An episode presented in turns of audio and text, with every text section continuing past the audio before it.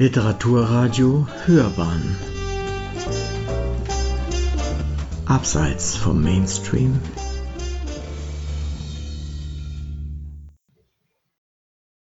Guten Tag, mein Name ist Karl-Heinz Ott. Ich lese jetzt nicht aus meinem Buch Beethoven, Rausch und Stille, Beethovens neuen Sinfonien. Ich erzähle jetzt einfach und versuche ein paar Dinge zusammenzufassen. Denn Bücher über Beethovens neuen Sinfonien gibt es ja eine ganze Menge, diese berühmten Musikführer, da kann man nachlesen, was im ersten, zum zweiten, im dritten und vierten Satz kommt. Das kommt bei mir auch alles vor, auch mit Notenbeispielen. Wer keine Noten lesen kann, verpasst gar nichts, der kann das als nette Bildchen nehmen. Aber mir kam es vor allem darauf an, den ganzen Zusammenhang zu zeigen, der uns ja meistens gar nicht mehr bewusst ist, in dem Beethovens Sinfonien oder überhaupt seine Musik entstanden ist. Denn wir setzen voraus, dass es immer schon Konzertsäle gab, in die wir gegangen sind, dass das früher auch schon Leute gemacht haben, äh, dass es vor allem auch immer Musik gab, die nur Musik war, sprich Instrumentalmusik und wo nicht gesungen wurde. Das ist aber eine große Täuschung. Das ist eine ganz junge Erfindung in der Musikgeschichte. Die ist sozusagen aufs Gesamtgesehen der Welt erst ein paar Minuten alt. Natürlich gab es auch früher schon sowas wie Tanzmusik, da hat man nicht unbedingt gesungen. Aber wenn wir bedenken, dass Bachs Wolterenbürdes Klavier oder seine Goldberg-Variationen nie öffentlich aufgeführt wurden, frühestens 100 Jahre beziehungsweise erst 150 Jahre nach Bachs Tod, dann bekommen wir davon eine Ahnung. Und wenn es dann manchmal auch reine Instrumentalmusik gab, wie Händels Feuerwerkmusik oder Wassermusik, das war für repräsentative Anlässe.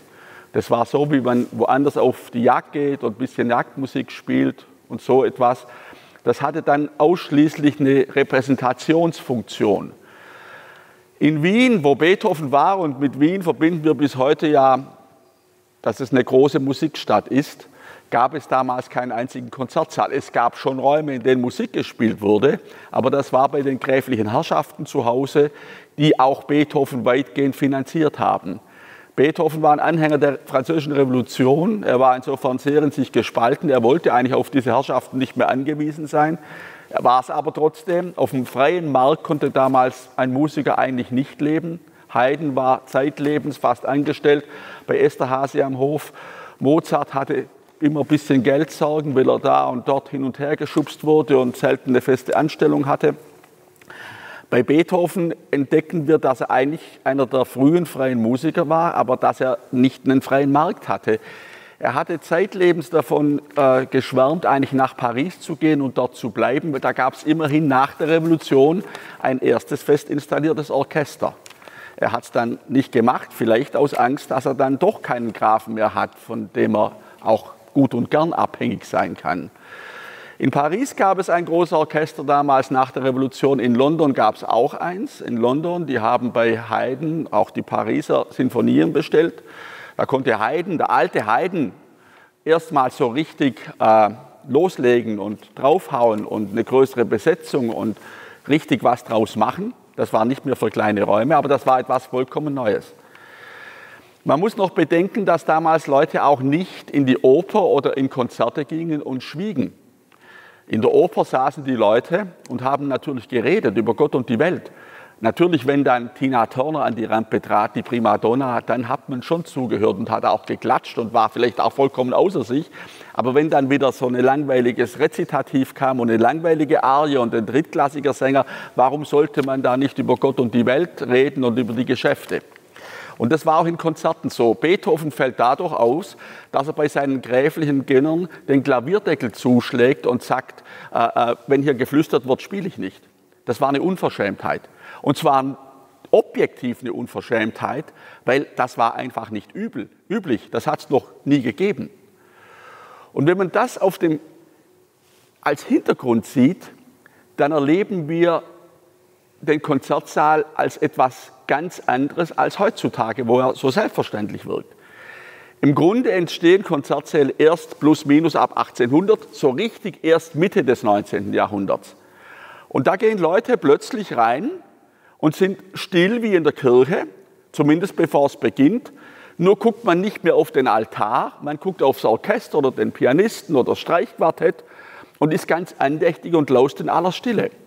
Charles Burney, ein im 18. Jahrhundert und eigentlich bis heute berühmter englischer Reise- und Musikschriftsteller, Charles Burney, reist schon ein ganzes Jahrhundert fast, er ist recht alt geworden, in Europa rum.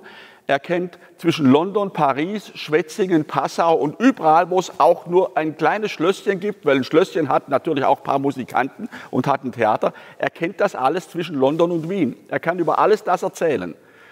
Nur als er schon richtig im hohen Alter ist, erlebt er in London in Westminster Abbey, ich glaube 1784, 1786, Heiden feiern, Händel feiern.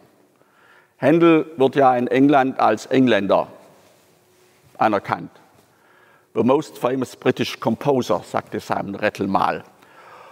Und in Westminster Abbey, also der Kathedrale, herrscht in der Regel ja Stille. Also man geht ja in die Kirche und, und, und brüllt nicht und schwätzt auch nicht. Und Charles Borne erlebt zum ersten Mal in seinem Leben etwas noch nie Dagewesenes, weil er sagt, die Leute haben andächtig gelauscht und haben nicht gesprochen. Für ihn bricht im schönsten Sinn eine Welt zusammen. Er versteht es nicht. Er ist begeistert, aber er versteht es nicht. Das hat er noch nie erlebt. Und das bedeutet, dass im Zeitalter der Aufklärung, und das 18. Jahrhundert steht ja im Wesentlichen für Aufklärung, die Namen Voltaire und Diderot und Rousseau, dass in dieser Zeit die Kirche an Macht verliert. Und nicht nur die Kirche, auch immer mehr Leute glauben nicht mehr an Gott oder sie zweifeln oder sind Agnostiker. Wir erleben das ja bis heute, die Kirchen lehren sich immer mehr, das fing damals an. Aber mit den lehreren Kirchen, damals waren es natürlich nur die sogenannten gebildeten Schichten, heute würde man sagen die Intellektuellen, mit den lehreren Kirchen verschwindet ja nicht das Bedürfnis, über den Sinn des Lebens nachzudenken, über die letzten Fragen. Warum leben wir? Was soll das Ganze? Gibt es nicht auch noch was, wir würden im Alltag sagen, etwas Höheres als bloß Schaffer, Schaffer, Häuslebauer? Und deshalb wollen auch die Leute, die nicht mehr in die Kirche gehen oder nicht mehr so richtig an Gott glauben oder entschieden nicht mehr an ihn glauben oder zumindest mit der Kirche nichts mehr zu tun haben wollen, sie wollen ja trotzdem irgendwo, sage ich jetzt mal ganz salopp, gefüttert werden mit etwas, was im weitesten Sinne über unseren Alltag hinausweist. Bei Musik wissen wir, Musik kann uns in Welten entführen. Wir wissen oft nicht genau, was mit uns dabei passiert, aber wir haben das Gefühl, es passiert was mit uns. Und wir erahnen irgendwie, es gibt auch noch eine andere Welt als den Alltag. Es fängt auch damals erst an, dass Leute so richtig viel Bücher lesen. Natürlich sind es damals auch eher die Gebildeten, ganz klar.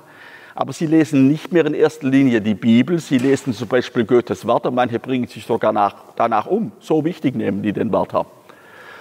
Und es entsteht im 19. Jahrhundert auch erst etwas, was wir auch für selbstverständlich nehmen, nämlich Museen. In Museen gehen wir und sind mindestens so still und andächtig wie in der Kirche und lassen uns vor einem Bild von, sagen wir, Caspar David Friedrich auch in Welten entführen. Uns geht irgendwas durch Leib und Seele und durch den Kopf. Wir könnten es meist nicht so genau sagen, aber natürlich hat es irgendwas mit dem zu tun,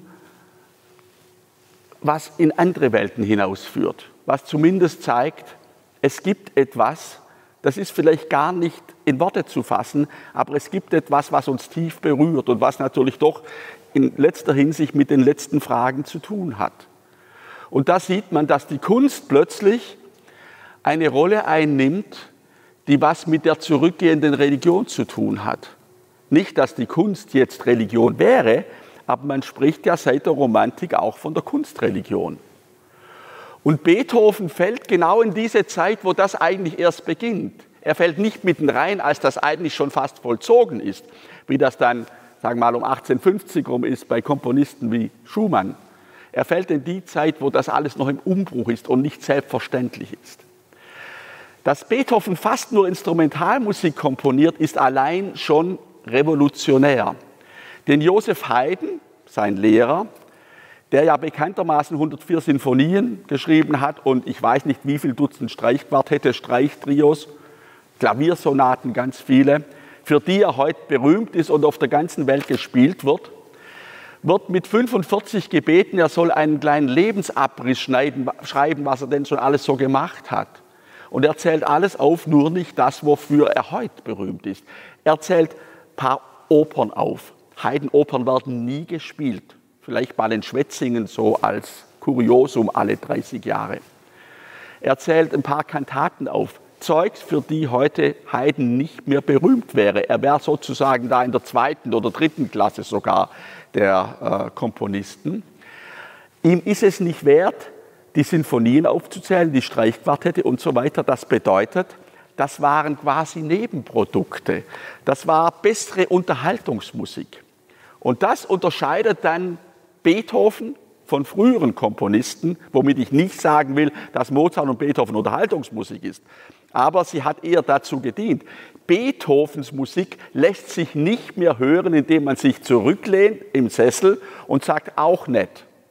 Dazu wühlt die Musik einen zu sehr auf, dazu beansprucht sie einen zu sehr, dazu ist sie zu unruhig und aufgewühlt. Das lässt sich nicht mehr einfach genießen. Und da erleben wir auch etwas, was im 18. Jahrhundert eine ganz entscheidende Diskussion ist, nicht nur in der Philosophie, nämlich dass man plötzlich sagt, Kunst hat nicht unbedingt etwas mit Schönem zu tun. Natürlich wissen wir seit der Krisenantike, die Kunst hat es immer auch mit Schrecklichem zu tun, mit Horror, mit Mord und Totschlag, viel Blut immer auf der Bühne, klar. Aber wie das gemacht wird, war doch immer in einer schönen, beeindruckenden, gelungenen Sprache. Dass die Musik und die Kunst überhaupt selbst nicht mehr unbedingt nur schön sein muss, sondern etwas anderes, nämlich was mit dem Begriff des Erhabenen benannt wird, das ist relativ neu. Zwar gab es auch früher schon diese sogenannte Erhabene, aber um das ganz kurz, kurz zu sagen, das Erhabene ist zuerst mal etwas, was uns in Rätsel stürzt, was uns auch erschrecken kann.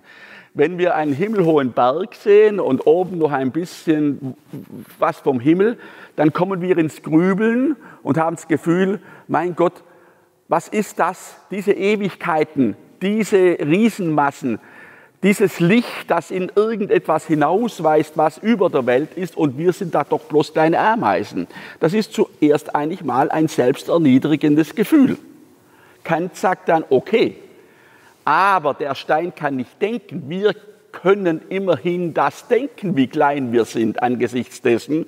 Und weil wir das denken können, haben wir dann doch Teil an diesem Großen. Und es ist in uns etwas Göttliches, zumindest glauben wir das, weil wir das überhaupt als solches wahrnehmen können, diese Diskrepanz zwischen Endlichem und Unendlichem. Von daher auch die Sehnsucht nach dem Unendlichen.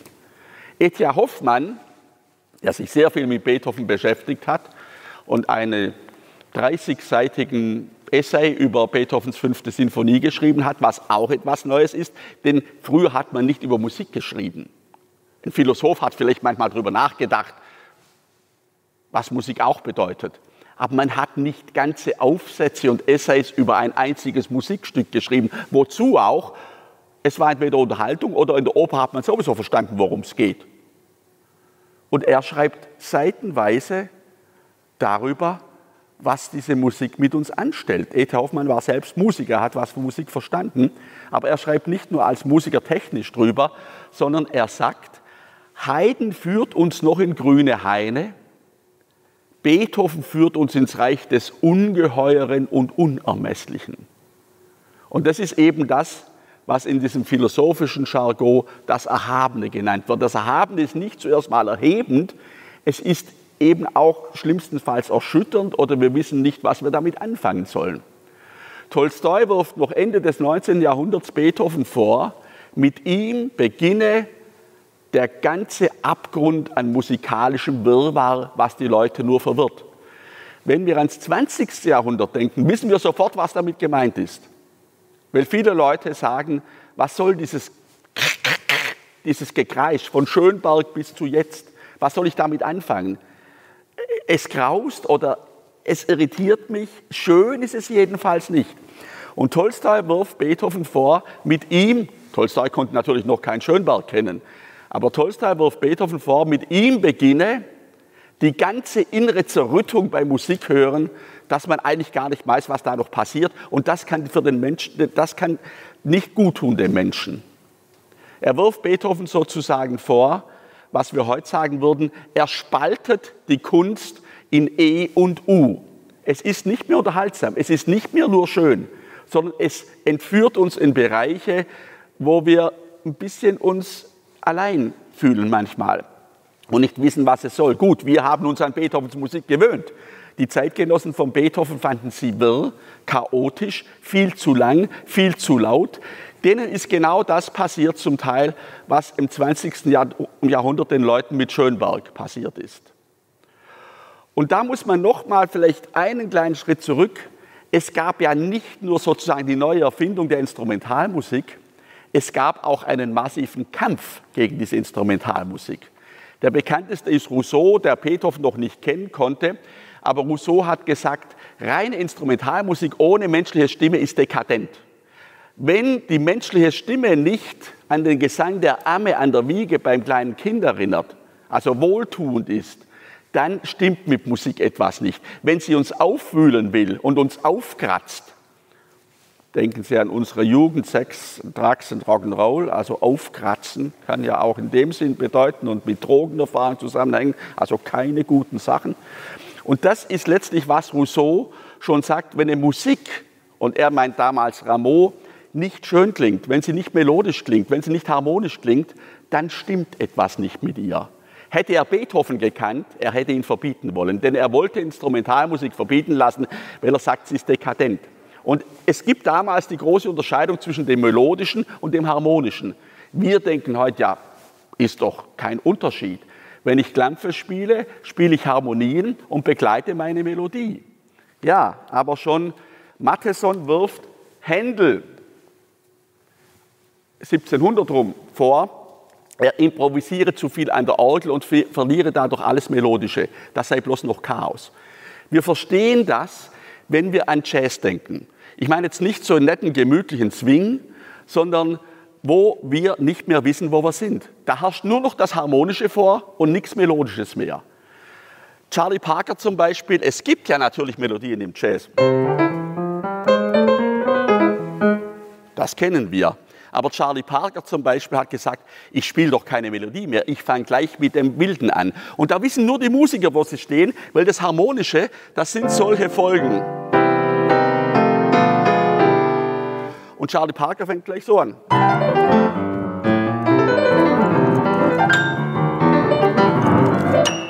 Jetzt ahnen Sie, warum damals der Kampf fürs Harmonische gegens, fürs Melodische gegens Harmonische kommt. Denn ich habe keine Melodie mehr, an, mir, an der ich mich festhalten kann. Ich habe bloß noch ein harmonisches Gewusel. Harmonisch heißt nicht schön, es heißt eben Akkordfolgen. Da ist keine Melodie drin. Und das wirft man dann genau auch schon Beethoven vor. Beethoven hat natürlich auch Melodien geschrieben. Aber was bei ihm überwiegt, sind wirklich die harmonischen Verwicklungen und das Rhythmische. Warum Beethoven mit anderen Mitteln weitgehend arbeitet als mit Melodien, können wir am berühmtesten Motiv sehen.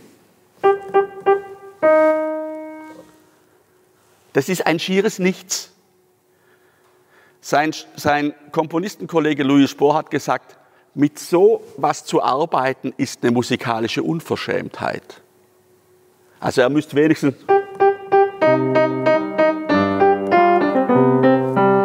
dann wäre es eine Melodie. Nein, es ist. Also das ist eine große Terz, eine kleine ist. Das Lied Kuckuck ist dagegen komplex. Es ist nur das und mehr passiert nicht. Und aus diesem winzigen Nichts macht er einen tobenden Kosmos. Tobend, aber immer nur das. Es gibt eine kleine Anspielung von einer, wie man so sagt, so einem zweiten Thema, Seitenmelodie nämlich. Klingt ja schön, klingt auch nach Melodie. Aber das wischt er weg, indem er sagt, ja, üblicherweise machen wir ein zweites Thema. Ich spiele es auch an. Aber er führt es nicht weiter. Er lässt ihm keinen Platz. So sinngemäß, wir müssen toben. Wir haben nicht jetzt für solche lyrischen, lyrischen Schmonzers einen Platz. Dann wiederholt es nochmal. Kommt sofort von unten. So sinngemäß, sei ruhig.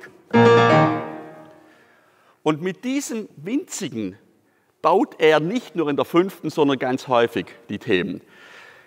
Friedrich Kittler, ein inzwischen schon toter Literatur- und Medienwissenschaftler, hat ein Buch geschrieben, Aufschreibsysteme, und da versucht er nachzuweisen, dass im 18. Jahrhundert nicht mehr die Welt aus dem Großen erklärt wird. Ich sage mal, das Große wäre immer, man beginnt beim Ganzen, beim Kosmos, bei Gott oder bei Platons Ideen und steigt dann allmählich zum Kleinen runter. Er sagt, nein, da beginnt etwas, dass man beim Kleinsten beginnt. Und er führt an zum Beispiel das, dass er sagt, Schlegel sagt, Gedichte bestehen nicht aus Sinn und Bedeutung, sie bestehen aus Worten und Buchstaben. Das ist das Urelement. Goethe sucht nach der Urpflanze und nach den Urlauten. Oder es entstehen damals die ABC-Bücher, erst damals, weil überhaupt die allgemeine Schulpflicht allmählich damals beginnt. Also man erklärt den Kindern nicht mehr, wie alles miteinander zusammenhängt, sondern man zersplittert alles, zerhäckselt alles in Buchstaben und baut aus Buchstaben die Welt auf. Und so bringt Kittler das Beispiel von Beethoven und sagt, hier haben wir das beste musikalische Beispiel. Es, ist, es sind zwei Töne. Allerdings, und das ist bei Beethoven entscheidend, wenn es nur das wäre, könnte man es wirklich lassen. Aber es braucht natürlich eine rhythmische Werf. Wir wissen ja, es gibt Metrum und Rhythmus, die können identisch sein, oft sind sie es nicht. Das Metrum ist wie beim Gedicht, Jambus, Trocheus, Dactylus, Anapest, was da halt gibt. Wenn man da drauf sitzt, dann läuft's. Das kann auch in der Musik gleich sein. Ein berühmter Heidensatz.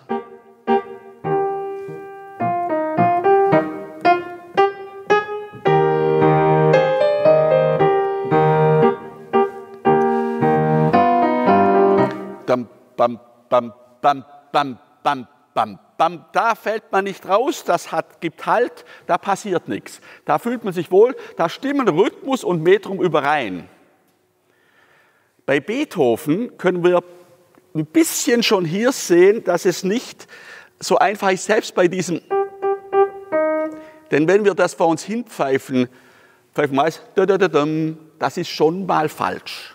Denn das wäre eine Triole und dann, so ist ja einfach. Es beginnt aber eigentlich mit einer Atempause und mit einer, leicht, mit einer unbetonten Achtel und mit, dann mit einer leicht betonten und mit, einer unbetonten und dann eine Betonung, dann.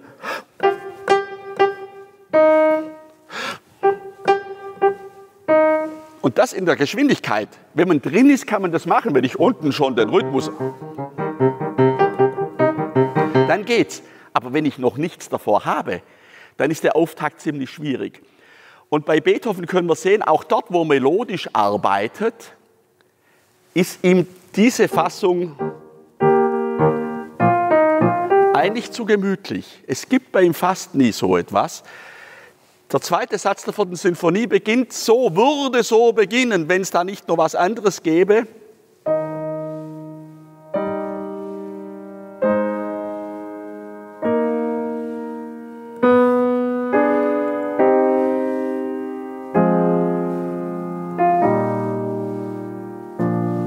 So wurde. Aber diese Ruhe ist Beethoven ein bisschen zu ruhig. Es beginnt so.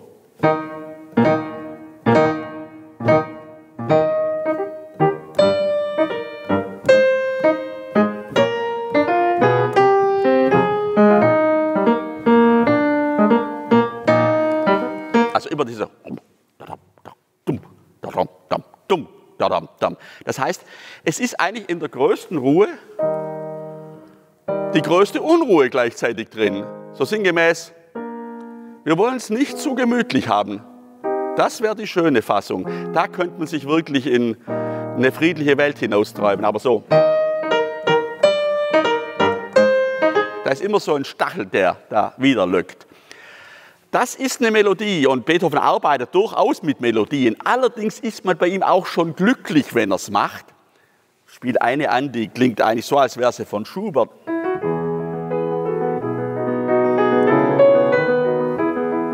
Das fließt wie ein Bach. als wäre es fast die Müllerin. Da ist man so dankbar, wenn Beethoven mal drei Minuten einem so etwas gönnt. Denn das tut er sonst nicht. Er arbeitet sonst eben oft mit solchen. Das macht er aber nicht nur hier. Zum Beispiel auch in der zweiten Sinfonie arbeitet er nur mit einem Dreiklang. Und er lässt das Thema nicht oben beginnen, weil das Thema gehört eigentlich in die Melodie nach oben. Unten, das ist die Begleitung. Und oben hat man eine Melodie. Aber nein, er legt die und die Bässe unten, das ist auch schon mal seltsam. Und das ist eigentlich nur das, ein D-Dur-Akkord. Aber natürlich mischt er ihn rhythmisch auf, indem er so kleine Schlenker reinmacht.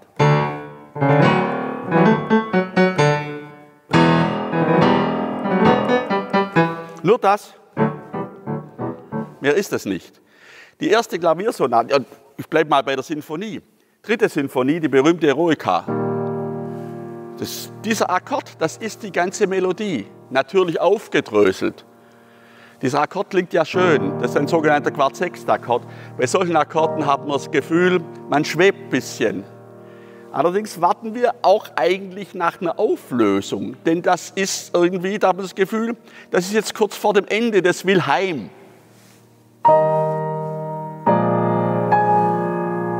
Jetzt wären wir zufrieden. Aber er macht aus dem die Melodie.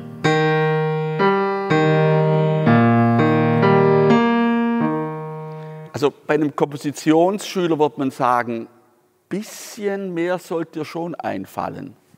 Das ist ein Kart, sonst gar nichts. Aber er macht natürlich. Und dann kommt gleich, kaum sind zwei Takte gespielt, haut er eine völlig fremde Tonart rein. Da müsste es eigentlich erst weiterentwickelt werden.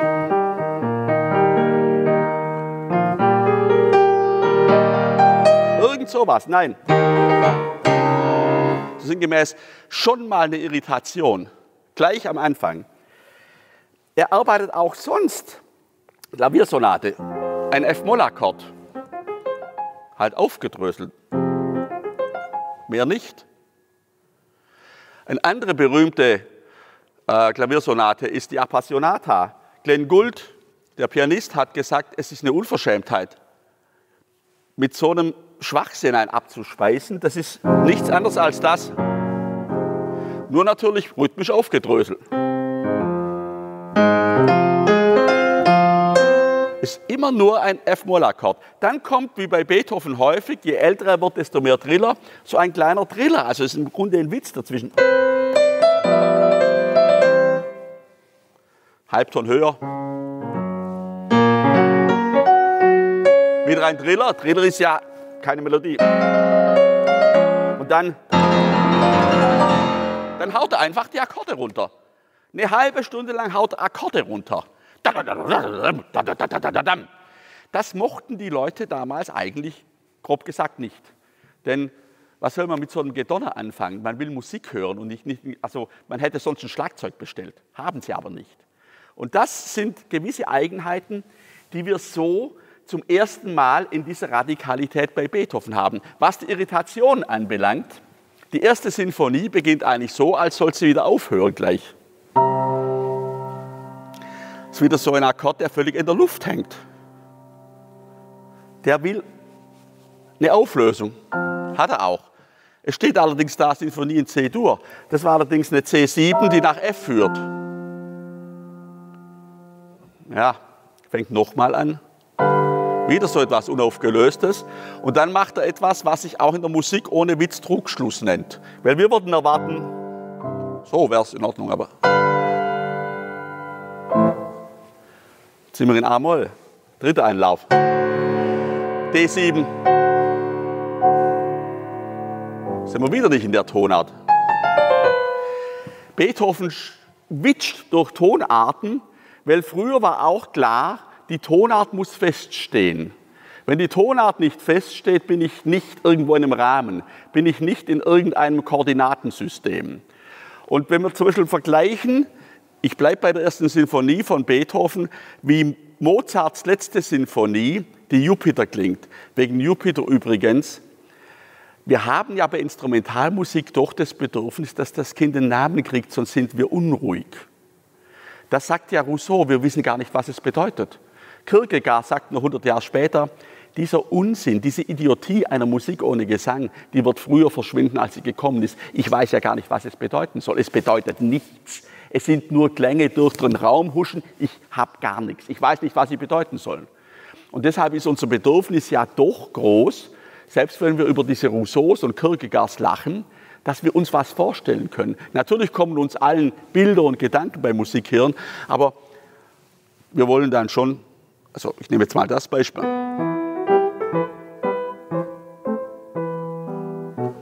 Das ist die Moldau. Ja, wenn wir es nicht wüssten, würden wir an Fluss denken. Es ist nicht die Donau, ist auch nicht der Rhein. Also auch die Jupiter-Sinfonie oder Mondscheinsonate stammt ja nicht von Beethoven. Würden wir unbedingt an Mond denken. Inzwischen denken wir immer dran. Aber wenn es uns niemand gesagt hätte, wird es vielleicht niemand machen. Die berühmte Waldstein-Sonate geht so, wieder ohne Melodie. geht noch ein bisschen weiter. Adorno hat gesagt, als Jugendlicher habe er gedacht, irgendwann kommt die Melodie. Tut es aber nicht. Das ist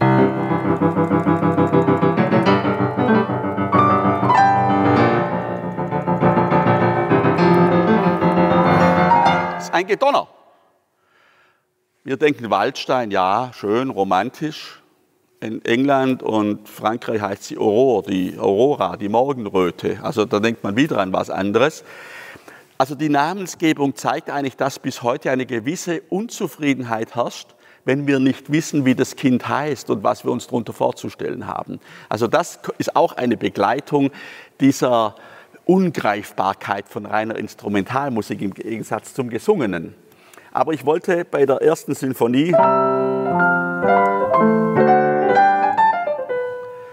und da können wir zum Beispiel sehen, wie er durch die Tonarten durchschlittert. Bei manchen Sinfonien und Sonaten, vor allem den späten, fragt man sich, warum überhaupt noch eine Tonart angibt. Also die neunte Sinfonie in D-Moll, da kommen alle Tonarten vor, vor allem im letzten Satz. Da kommen auch neun verschiedene Tempi vor. Eigentlich ist ein Satz für ein Tempo da. Und warum da überhaupt noch D-Moll steht, kann man eigentlich sagen, es ist so beliebig wie sonst was. Es könnte auch was ganz anderes dastehen. Aber bloß als Beispiel, wie Mozart das hält, damit die Tonart klar ist. Seine letzte Sinfonie ist Jupiter.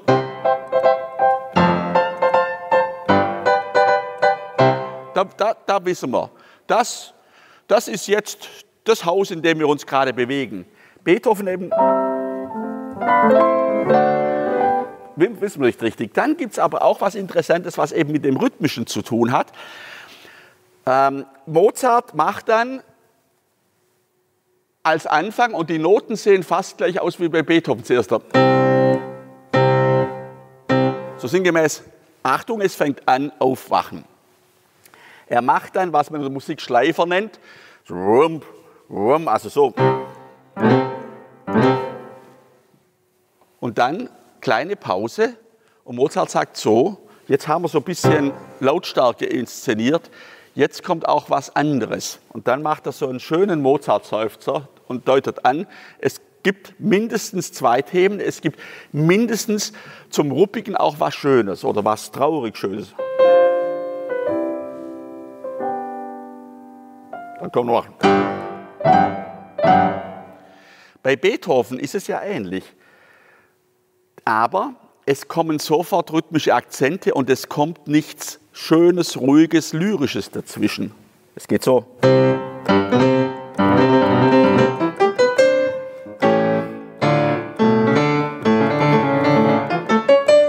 und so weiter. Und er treibt es hoch. Er treibt es hoch, ohne dass was Lyrisches dazwischen kommt. Und da passiert etwas ganz Charakteristisches. Denn manchmal fragt man sich bei Beethoven, wann kriegen die Geiger einen Herzkasper? Es geht nicht mehr lauter, es geht nicht mehr schlimmer, es geht nicht mehr brachialer. Was tun? Dann haut er einfach eine Formate rein, ein Verschnaufer und der Wahnsinn kann von vorn losgehen. Und das sind so ein paar Eigenheiten in Beethovens Musik, die wir so vorher nicht finden oder zumindest nicht in dieser Intensität. und nicht in diesem permanenten Hin- und Hergerüttelt sein zwischen ganz unterschiedlichen extremen Stimmungen. Und eben das, was Louis Bohr, sein Kollege, als Unverschämtheit empfand, dass er weitgehend nicht mehr mit Melodie arbeitet, sondern mit ganz kurzen Motiven, die er rhythmisch aufmischt und dadurch Reize setzt und einen wach macht. Man sitzt nicht mehr ruhig im Sessel, man lehnt sich auch nicht mehr zurück und denkt auch schön, sondern man ist getrieben und weiß nicht wohin und staunt. Und das heißt eben auch, für so eine Musik muss man irgendwann Konzertsäle bauen, denn da kann man nur hin und sich dem überlassen. Und da kann man auch nicht nebenbei miteinander reden, nicht nur weil es den Nachbar stört, sondern weil man zu sehr mit der Musik beschäftigt ist oder weil, anders gesagt, die Musik einen zu sehr beschäftigt und auch aufwühlt. Ich danke, das war der Versuch einer kurzen Zusammenfassung, nicht des ganzen Buches, aber von ein paar nicht ganz unwichtigen Aspekten.